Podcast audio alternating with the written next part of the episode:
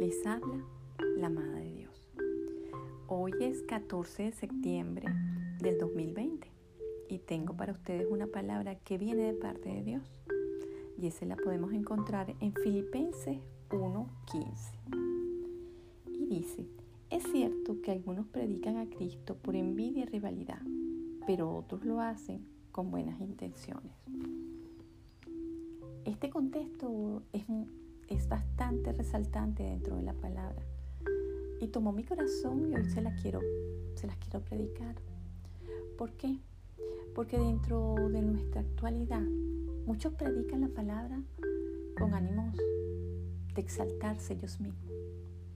Pero otros la predican porque quieren llevar el mensaje a aquella persona que está muy triste, a aquel ser que está angustiado, aquel ser que siente que su vida no vale nada, cualquier ser que ha caído tanto y tanto y tanto que ya no quiere levantarse.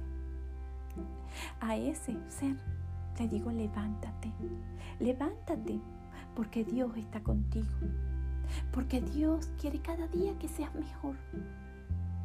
A ese en el cual un día fue esta mujer de Dios y que se levantó a ese le digo, levántate. Levántate, tú puedes lograrlo. Tú puedes ser una mejor persona. Tú puedes llenarte de amor, de tranquilidad, de paz. Nada más. Acepta a nuestro Señor Jesús como tu Salvador. Estamos en tiempo de gracias, hermano.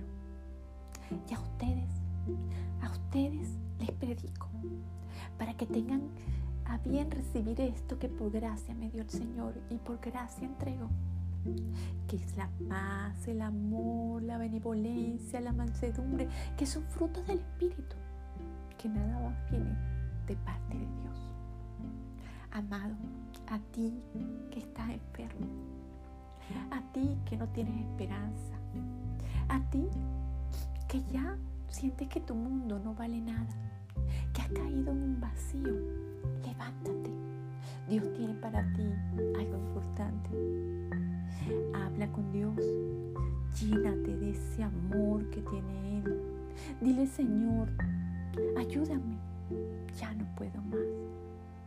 Y Él oirá tu voz de auxilio. Te auxiliará.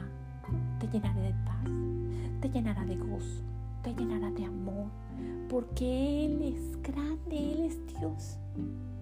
Simplemente Él quiere que tú sepas que su Hijo vino al mundo y entregó en esa cruz todas sus angustias, tus angustias, tus tristezas y tus desolaciones